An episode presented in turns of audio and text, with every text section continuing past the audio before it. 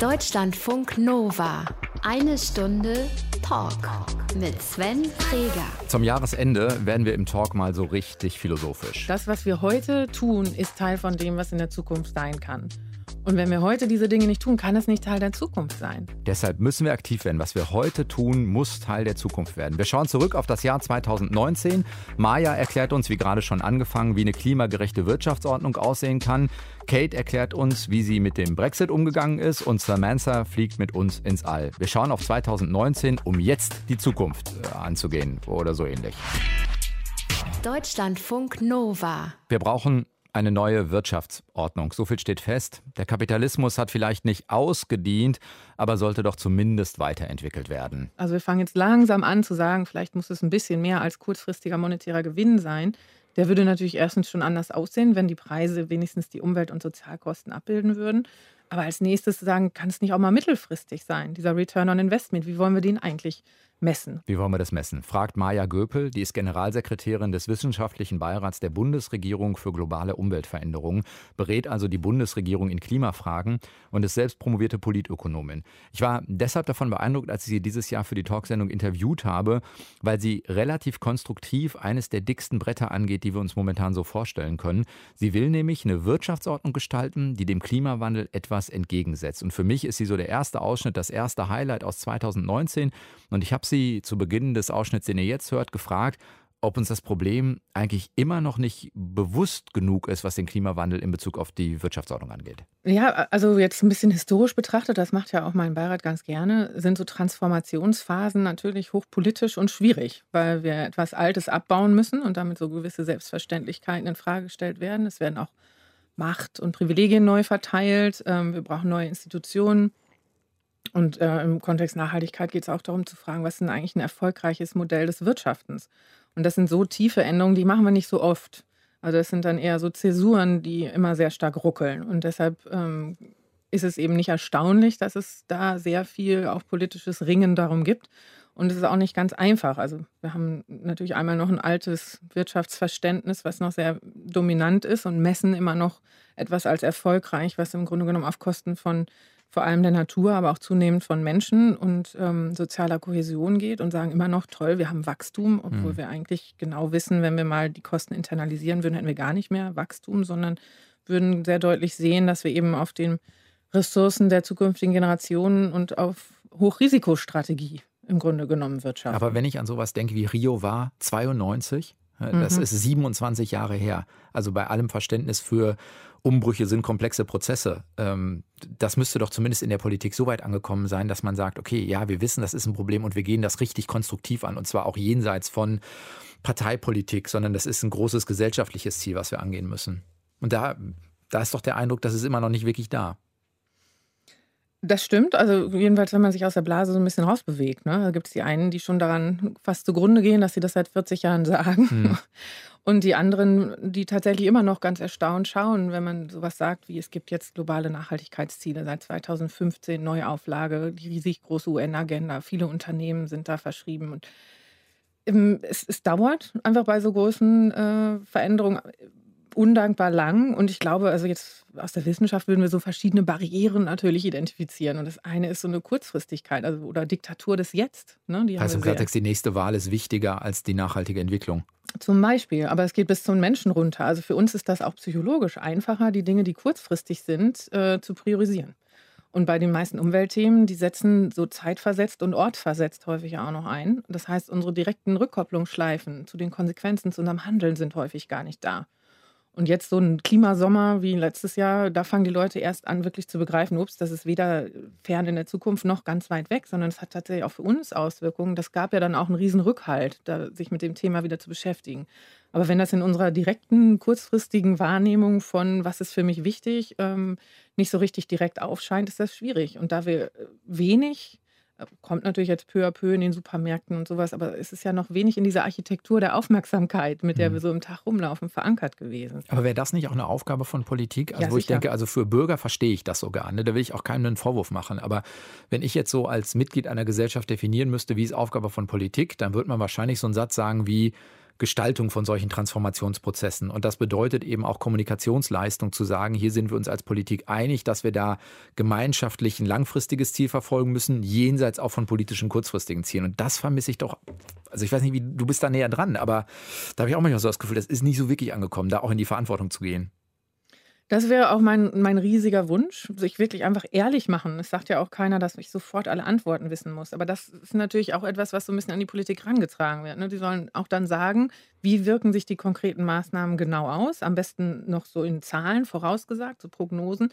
Und dann haben wir diese kurzfristigen Wahlkämpfe und inzwischen ja auch irgendwie eher so einen Wettkampf äh, in der Kultur geschaffen wo es darum geht, wie schnell kann ich den anderen eigentlich nachweisen, dass das, was sie vorschlagen, mit Sicherheit ganz schlimme Konsequenzen hat. Und dann suche ich mir natürlich meine Wähler aus und meine Gruppen, die sich äh, primär an mich wenden als meine Partei, um denen zu zeigen, dass das ganz katastrophal in den Konsequenzen wird äh, für die.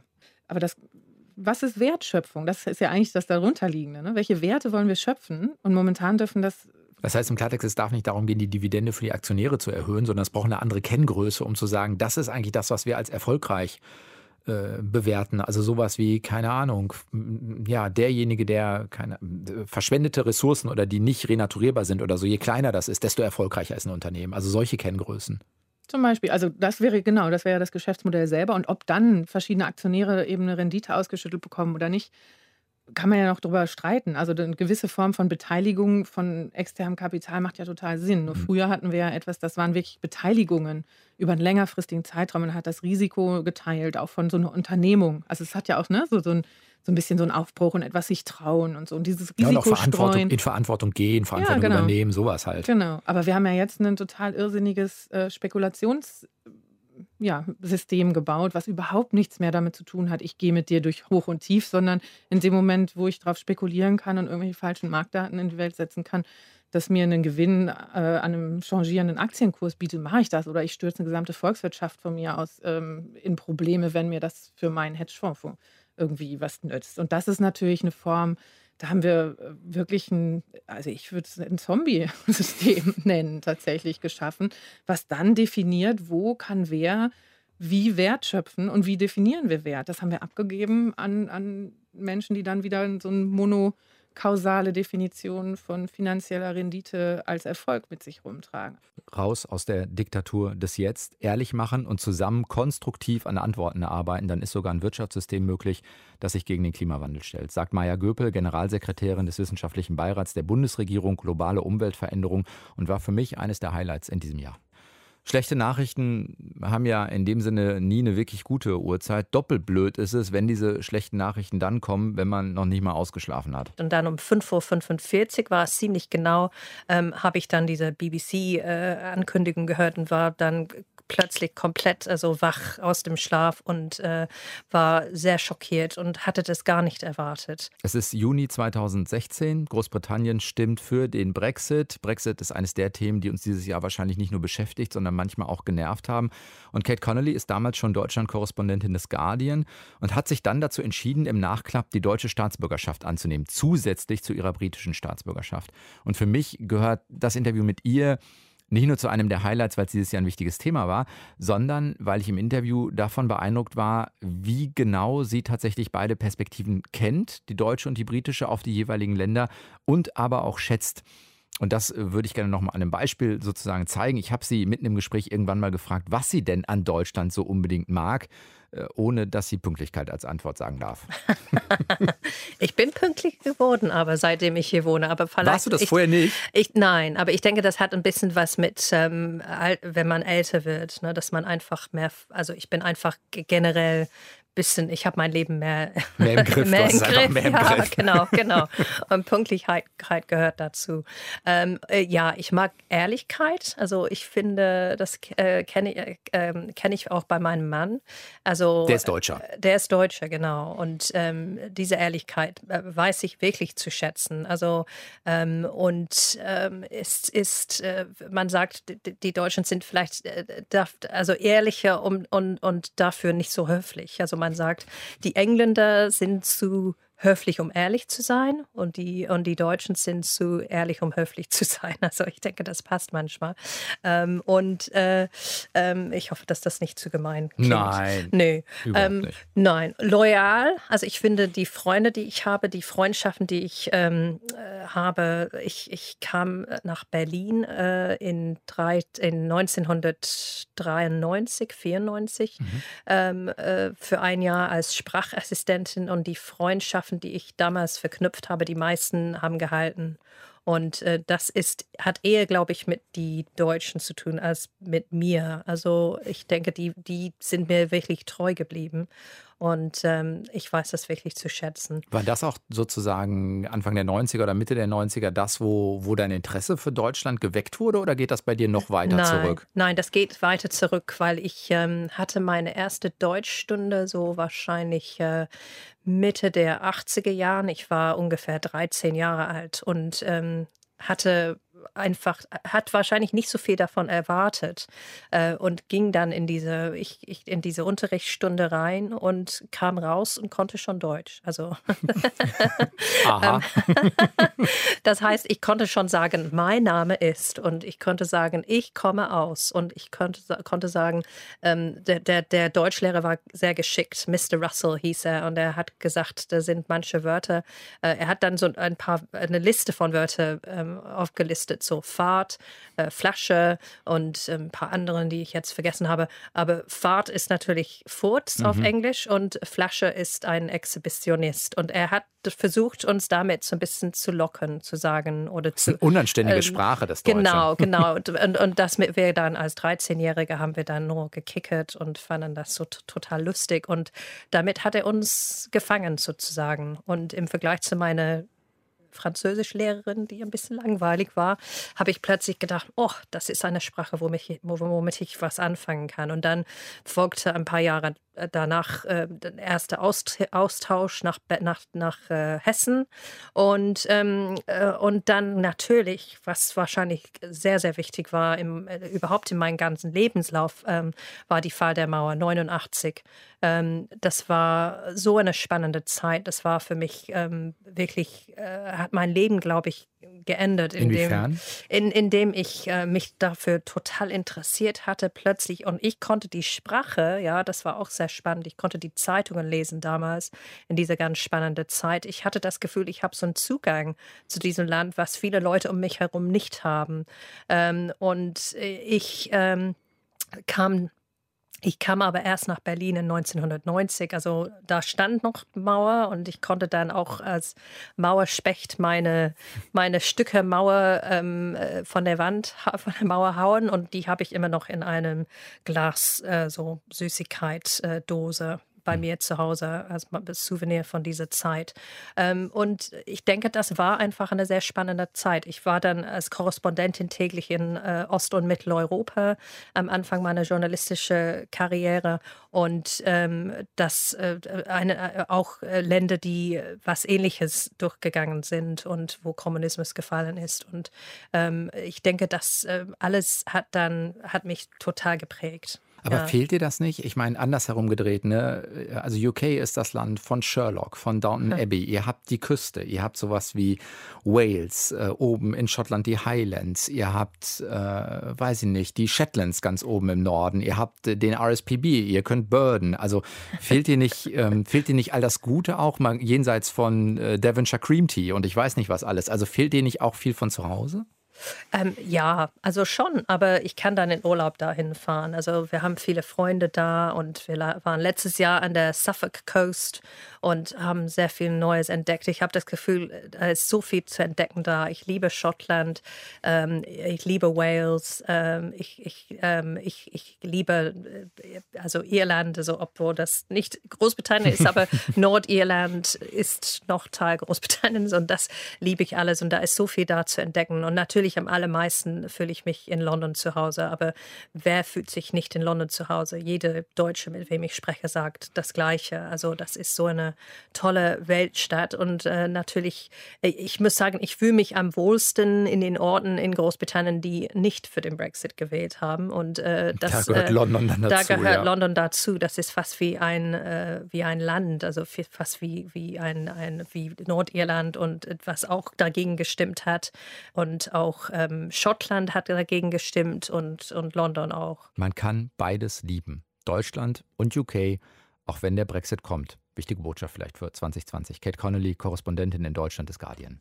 Deutschlandfunk Nova, eine Stunde Talk mit dem Jahresrückblick. Was für mich auch sehr wichtig ist zu vermitteln als Astronautin, ist, dass, dass es auch eine ideale Seite gibt. Also der menschliche Geist braucht auch große positive Projekte, die man als Gesellschaften zusammen anpackt. Und ich glaube, da ist das Potenzial der bemannten Raumfahrt riesig. Gemeinschaftlich Projekte anpacken, sagt die ESA-Astronautin Samantha Cristoforetti. Die war insgesamt knapp 200 Tage auf der internationalen Raumstation ISS von November 2014 bis Juni 2015. Ist also schon ein bisschen wieder da gewesen, als ich sie in diesem Jahr interviewt habe. Sie hat sich aber 2019 sozusagen nochmal mit ihren Erfahrungen in Buchform so ein bisschen an die Öffentlichkeit gewandt. Und was mich in dem Gespräch mit ihr beeindruckt hat, ist, wie sie aus dieser Mission etwas ziehen kann, mal egal, ob man jetzt Raumfahrt mag oder nicht, von dem man aber in Erkenntnis dann wieder alle irgendwie profitieren können. Nämlich die Erkenntnis, dass es sowas wie positive große Projekte vielleicht braucht, die man gemeinschaftlich angeht. Das Motto ihrer Mission war damals übrigens Don't Panic. Und in dem Ausschnitt, den ihr jetzt hört, wollte ich von ihr unter anderem wissen, wie sie auf das Motto gekommen sind. Ja, das war, glaube ich, auf meine Anregung, weil ich eben so ein Fan von, von Douglas Adams bin und die, diese, der Anhalter durch die, die Galaxie.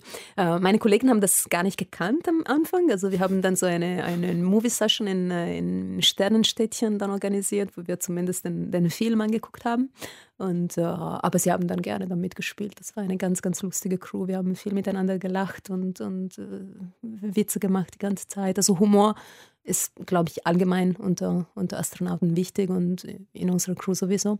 Und die haben dann gerne mitgemacht mit dem Spiel. Gibt es einen Moment, das hört sich ja hinterher auch ganz humorvoll an, das ist ja auch gut und gleichzeitig ist es halt eine Mission, die auch gefährlich werden kann. Also gab es einen Moment in der Mission, wo du nochmal gedacht hast, ah, okay, jetzt komme ich auch für mich an meine, ich weiß nicht, Grenzen oder ich merke nochmal, ah, das ist doch ernst genug, also ohne dass es jetzt Panik sein muss, aber wo man einfach merkt, ah, es ist doch eine Grenze.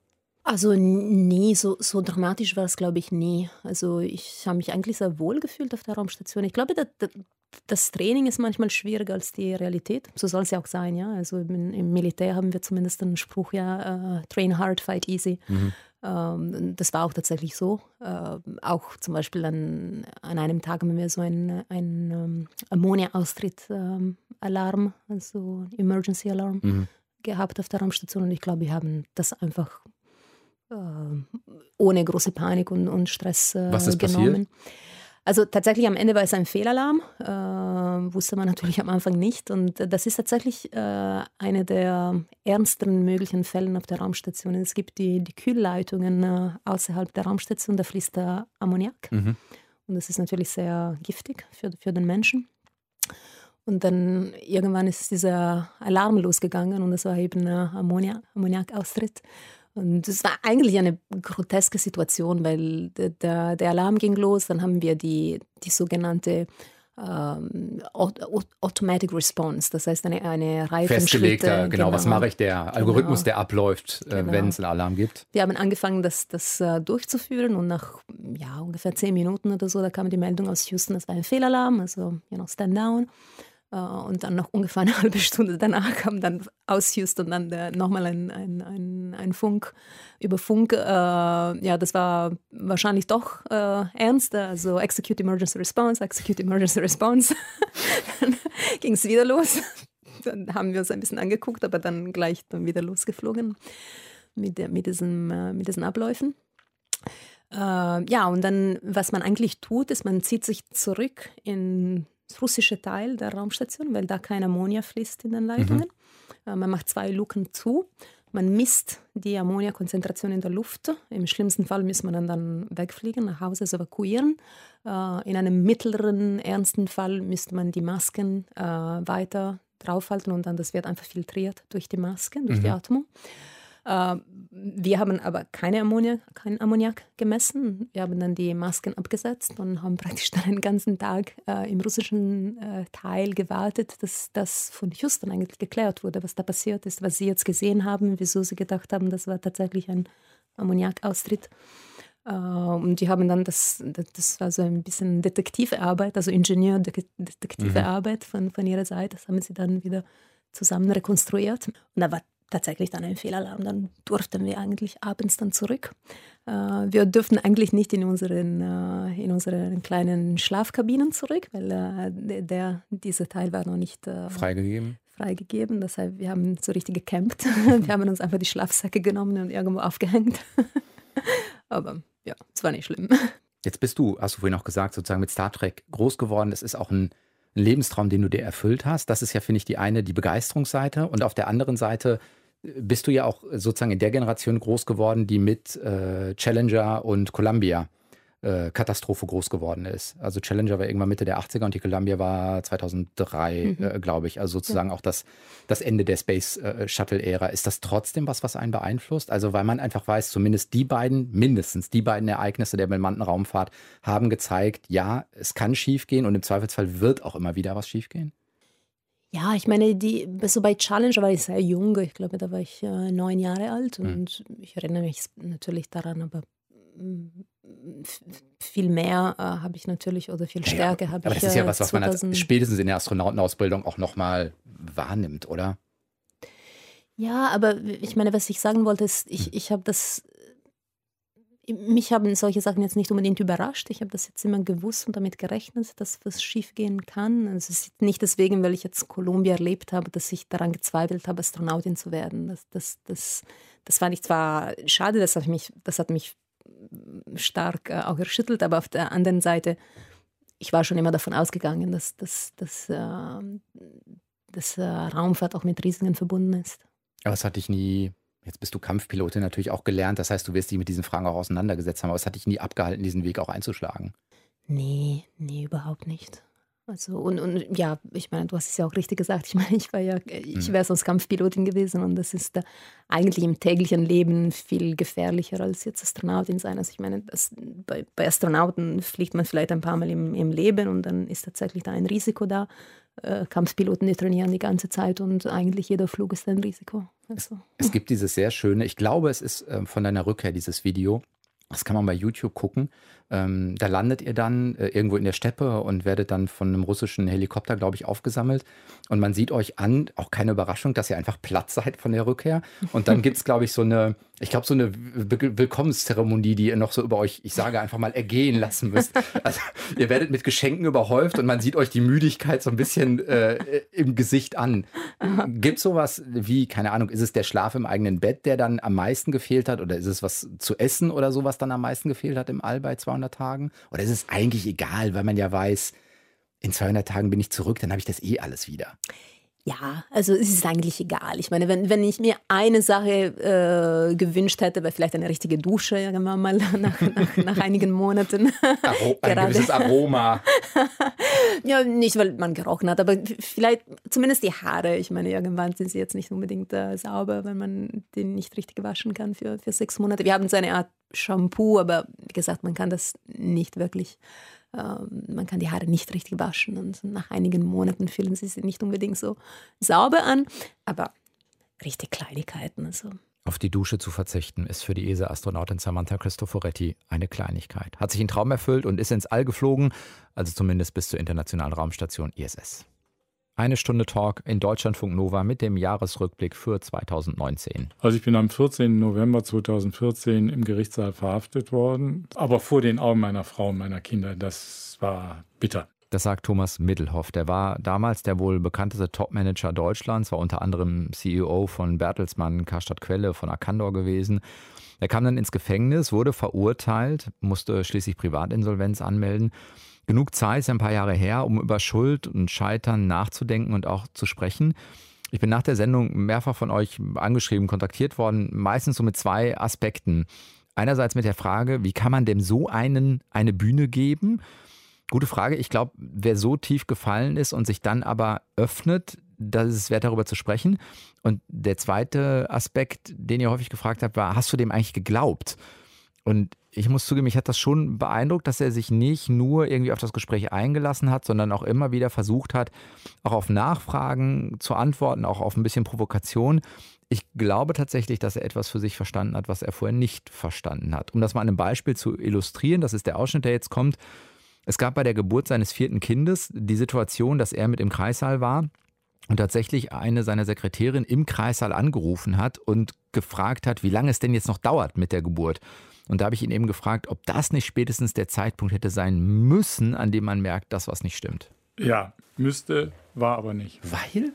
Weil äh, der Druck diesen Termin wahrnehmen zu wollen, in, zu müssen. Also den nächsten oder den Kreissaaltermin? Mal wieder den nächsten. Also nicht nur zu wollen, sondern zu müssen, weil man denkt, das ist deine Pflicht und verdammt nochmal, da sind jetzt Menschen, die kommen zusammen und der Termin ist vereinbart worden und und was sollen die denken und so weiter und so fort. Ja, was das soll denn ihre Frau denken? Eben, Eben, das ist äh, aus heutiger Sicht genau so, wie Sie fragen und das auch, auch kritisch anmerken. Aber ich versuche nur zu erklären, wie ein Mensch, äh, dessen Verhalten jetzt nicht mehr verständlich ist, ja, wie der in so einem Moment denkt. Ne? Und das war wirklich eine unglaubliche Szene, dass ich dann äh, neben meiner Frau stand, also die, die Tochter war geboren und, äh, und sie sah, wie ein Mann sich zwar freut, aber voller Anspannung neben ihr steht. Und sie sagte, Thomas, ich weiß ja. Äh, du musst gehen. Du, du, musst jetzt. Und weil die wahrscheinlich das Gefühl hat, der Mann implodiert jetzt gleich oder irgendwie. Ne? Also zwar Freude und so. Und ich muss schon dazu sagen, äh, also äh, ich, ich, ich, ich liebe meine Frau auch heute noch. Ne? Ich habe meine Kinder. Sie sind geschieden. Wir sind geschieden, ja. aber trotzdem ändert das ja nichts an der nur, Gefühlslage. Nein, nein, ich wollte es nur. Also, und, ähm, und ich liebe meine Kinder. Äh, also, das ist, ist, ist, ist, ist wirklich, aber, und wenn wir heute so darüber reden, ja, und wenn man dann so zurückschaut, ja, dann ist es halt so, dass es wahnsinnig wehtut, ja, wenn man erkennt, das ist das, was du falsch gemacht hast. Ja? Und das ist auch einer der Gründe, warum ich sage, jemand, der jetzt Startup-Unternehmer ist, nehme ich jetzt mal an, der hat die erste Bewertung eine Milliarde und sagt, wow, so, und jetzt geht's auf zum nächsten, ja. Und der hat eine Frau und die bekommt ein Kind und dem würde ich zurufen, mach so einen Scheiß nicht, wie ich das gemacht habe. Ne? Ich glaube auch, dass die, die das jetzt machen, wahrscheinlich, also das auch für sich, hoffe ich, mehr oder weniger ähm, klar haben, oder? Meinen Sie nicht, dass ja, Sie auch was getan? Ist, das Interessante ist halt nur, ähm, nicht zu dem Fall, weil der wahrscheinlich besonders extrem ist, aber zu anderen Beispielen, äh, die in dem Buch auftauchen, kriege ich jetzt schon Feedback. Also, wo, wo, also ich hatte jetzt vor kurzem äh, von einem äh, Vorstandsmitglied eines äh, großen deutschen Konzerns gekriegt und gesagt, er hätte das Buch immer wieder mal zur Seite gelegt, weil er immer wieder sich er selber sich wieder, selbst. wiedergefunden hat. Ne? Und damit habe ich gar nicht gerechnet. Aber das ne? ist die Riege, die jetzt noch sozusagen in Charge ist. Die ist wahrscheinlich ja. etwas mehr ihre Generation Ende, als die, die ja. jetzt die Startups aufbauen. Das sind auch die am Ende ihres Lebenszyklus. Ne? Ich meine, wenn ich heute meine, also zwei meiner äh, Kinder haben, äh, äh also ich bin zweimal jetzt Opa geworden, wobei ich den Terminus nicht so schön Großvater. finde. Ja, okay, vielleicht finden wir noch was anderes. Und äh, die haben das völlig anders gemacht als ich. Ne? Also dann kommt äh, Elternzeit und äh, also die haben ein ganz anderes Verständnis von Work-Life-Balance und so weiter. Das gab es ja in meiner Generation so nicht. Aber das heißt, wir reden eigentlich, wenn man es mal auf das Verhaltensmuster dahinter, jenseits das Verhalten ist ja häufig ein Resultat von dem, was man so an ähm, Beliefs, ähm, eigenem Mindset und so mhm. weiter mitbringt, dann reden wir ganz viel über eigenen inneren Druck und Zwang. Würden Sie ja. das so für sich formulieren? Ja, das würde ich äh, absolut so unterschreiben, ja. Gab es mal einen Punkt, an dem Sie in Kontakt mit sich gekommen sind und das gemerkt haben? Häufig ist ja, wenn man in so einem Moment ist, funktioniert man ja noch eine ganze Zeit mhm. lang. Dann hält man das, das halte ich sogar für plausibel, für ganz natürlich, der nächste mhm. Termin steht doch, der mhm. ist doch ausgemacht. Da kann ich doch jetzt nicht sagen, ich komme nicht. Mhm. Im Zweifelsfall schleppe ich mhm. äh, einen Kopf unterm Arm und gehe da trotzdem hin. Gab es mal so einen Moment, wo die eigene Irritation schon mal einsetzte? Also körperliche Erschöpfung, äh, Migräne, Schlafentzug. Sie waren ja auch in Zeitzonen unterwegs. Also habe ich Gott sei Dank einen Gegensatz, dass ich permanent, äh, und ich war immer zwischen Zeitzonen unterwegs, ja, ob, ob äh, äh, an, an die East Coast oder nach Asien. Also extrem unterschiedlich. Ich bin dann auch häufig von Hongkong direkt nach New York. Also es gab extreme Beispiele, ja. Und das hat mir überhaupt nichts ausgemacht, gar nichts. Ne? Und ich habe nur festgestellt, äh, das habe ich glaube ich auch in dem Buch geschrieben, dass äh, kurz vor meiner Verhaftung ich äh, meine Frau, also ja, heute ja, damalige ja, Frau. Hm. meine damalige Frau und ihre Zwillingsschwester zum Flughafen gefahren hatte, weil ich den Stück vom Jakobsweg, äh, die Wanderung äh, auf dem Jakobsweg zu Weihnachten geschenkt hatte. Und da hatte ich das Gefühl, eigentlich müsstest du den Jakobsweg machen. Ne? Und da merkte ich schon, also irgendwas ist mit mir nicht. Ich hatte ja auch Schwierigkeiten bekommen, in den Spiegel zu gucken. Ja, weil ich gefiel mir nicht und ich habe das nur nicht zuordnen können. Irgendwann mal, es gibt ja auch sowas wie Streitpunkte, vielleicht mit Familie, vielleicht aber auch mit Kollegen, die noch, wie ist diese Formulierung, Angstfreiheit ist die Fähigkeit, im Angesicht von Macht die Wahrheit zu sprechen oder so? Also mhm. ich kann mir nur vorstellen, wenn da der mhm. CEO von Arcandor oder Bertelsmann sitzt, der wird Menschen um sich gehabt haben, die darauf geachtet haben, dass der CEO auch zufrieden ist. Und dann mhm. wird es vielleicht auch ein, zwei gegeben haben, die auch dem CEO mal gesagt haben, das ist keine gute Idee, Thomas. Mhm. Also gibt es nicht auch in Streit manchmal, wenn es den gab, Momente, wo man merkt, ich formuliere was wie eine absolute Wahrheit. Sie haben vorhin mal so einen Satz gesagt mhm. wie, ich muss doch dahin. Mhm. Und dann merkt man vielleicht auf einmal, wenn man diesen Satz laut sagt, ja, vielleicht stimmt das gar nicht. Ja, ne, damals war es schon bei mir so, dass ich immer so ein Oberziel hatte oder ein, ein äh, Argument hatte, was alles andere totgeschlagen hat. Ja, der also Familie, war der Chef. Ja, der Familie gegenüber war das immer, dass man sagte, aber es geht um das Überleben des Konzerns. Immer, ja. jedes Mal. Immer. Das ist immer. doch Quatsch, nicht bei jeder und, Entscheidung geht es ums Überleben des Konzerns. Ja, aber bei dem, also der Familie gegenüber, bei dem Setzen der Prioritäten und warum wird der Urlaub wieder abgebrochen und warum kommst du nicht in den Urlaub? Also immer mhm. musste der Konzern überleben. Und damit habe ich alles erschlagen letztendlich. Ja. Und innerhalb des Konzerns, da gab es ähnliches Totschlagargument. Ne? Also äh, ich meine, Sie können ja auf so eine Abstraktionsebene gehen, dass mhm, egal, Klar. was da vorgetragen wird, Sie holen die große Keule und sagen, aber ist und es denn die, nicht so? Und Sie haben die Entscheidungsfähigkeit. Ja, Wenn Sie es sagen, wird es eh so gemacht. Das kommt noch dazu. Und äh, also das waren perfekte Rüstung, ja, um Dinge, die jetzt kritisch waren, nicht wirklich an mich rankommen zu lassen. Ich glaube, heute lässt er Dinge an sich ran, die er vorher nicht an sich rangelassen hat. Thomas Mittelhoff. Wie alle anderen Ausschnitte auch, findet ihr die ganzen Sendungen bei uns auf der Homepage deutschlandfunknova.de bei Eine Stunde Talk. Das ist der Jahresrückblick. Viele Menschen wollen das nicht hören, sie wollen sich nicht damit beschäftigen, gerade wenn sie weiß positioniert sind und selber nicht davon betroffen sind. Und das macht eben viel Emotionen, viel Ablehnung und die kriege ich oft auch zu spüren. Eileen Karabulut ist wissenschaftliche Mitarbeiterin an der Uni Duisburg-Essen. Sie hat unter anderem Rassismuserfahrungen an Schulen erforscht und gehört zu den Stimmen in Deutschland, die eben dafür sorgen, dass es sehr wohl mittlerweile auch ab und zu einen Diskurs über Rassismus gibt. Und die kann uns auch zeigen, wie das Ganze funktioniert. Sie ist selbst eine Scientist of Color und an dem Gespräch mit ihr hat mich zweierlei vielleicht beeindruckt. Einerseits auf der einen Seite, wie analytisch klar sie dieses Thema durchdrungen hat und kommunizieren kann und uns damit eben zweitens auch eine Orientierung oder ein Role Model dafür gibt, wie wir über Rassismus debattieren können. Im Gespräch gab es diesen einen Moment, da sagt sie so sinngemäß, dass Rassismus strukturell verankert ist und Schulen zum Beispiel überhaupt nicht in der Lage seien, diesen Diskurs vernünftig zu gestalten und Rassismus anzugehen. Und daraufhin sage ich wieder so sinngemäß, naja, da kann ich mir aber vorstellen, dass sich viele Lehrer jetzt doch irgendwie auf die Füße getreten fühlen. Ähm, das ist ein totaler, also ein total guter Punkt, den du ansprichst, weil es mir eben überhaupt nicht darum geht, irgendwie LehrerInnen-Bashing zu betreiben. Oder Was ja auch leicht ist. Mhm. Das ist so ein bisschen die Gefahr immer dabei. Mhm. Nee, darum geht es mir überhaupt nicht. Ähm, sondern ich sage so, wie Schule aktuell funktioniert, auch so wie Lehrerinnen und Lehrer ausgebildet sind, so wie sie ausgestattet sind, die können diese Aufgabe überhaupt nicht stemmen weil sie gar nicht die Ressourcen dafür zur Verfügung haben, weil es eben dieses Bewusstsein auf einer ganz strukturellen Metaebene, also auf einer viel, viel höheren Ebene nicht gibt. Und das ist quasi das, das Phänomen, was wir dann sehen, ähm, also was sich dann in diesen Situationen zeigt. Aber die Ursache, die liegt auf einer ganz, ganz anderen Ebene. Reden wir über kulturelle Kompetenzen? Worüber reden wir? Was den Lehrern fehlt, meine mhm. ich. Ähm, ich glaube, wir brauchen als Gesamtgesellschaft ein anderes Verständnis von Rassismus. Und das brauchen wir eben auch im Bildungssystem, das brauchen wir auch in, im Kontext von pädagogischen Professionellen. Aber wir müssen eben auch auf einer gesamtgesellschaftlichen Ebene anfangen. Und das bedeutet eben, dass wir Rassismus oftmals sehen als etwas, das nur intentional ist, das oftmals randständig ist. Also wir sind davon nicht betroffen, mhm. weil wir sind ja die Guten. Reflektierten, was auch immer. Genau. Ähm, und das ist ein Problem. Also wir müssen anfangen, Rassismus wirklich als Struktur zu verstehen und als etwas, was unsere Sozialisation prägt.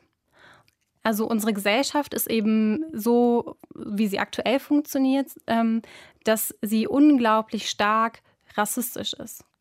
Und das bedeutet aber auch, dass wenn Personen in dieser Gesellschaft aufwachsen, dass sie mit diesen Bildern konfrontiert werden, mit diesen Zuschreibungen und die internalisieren.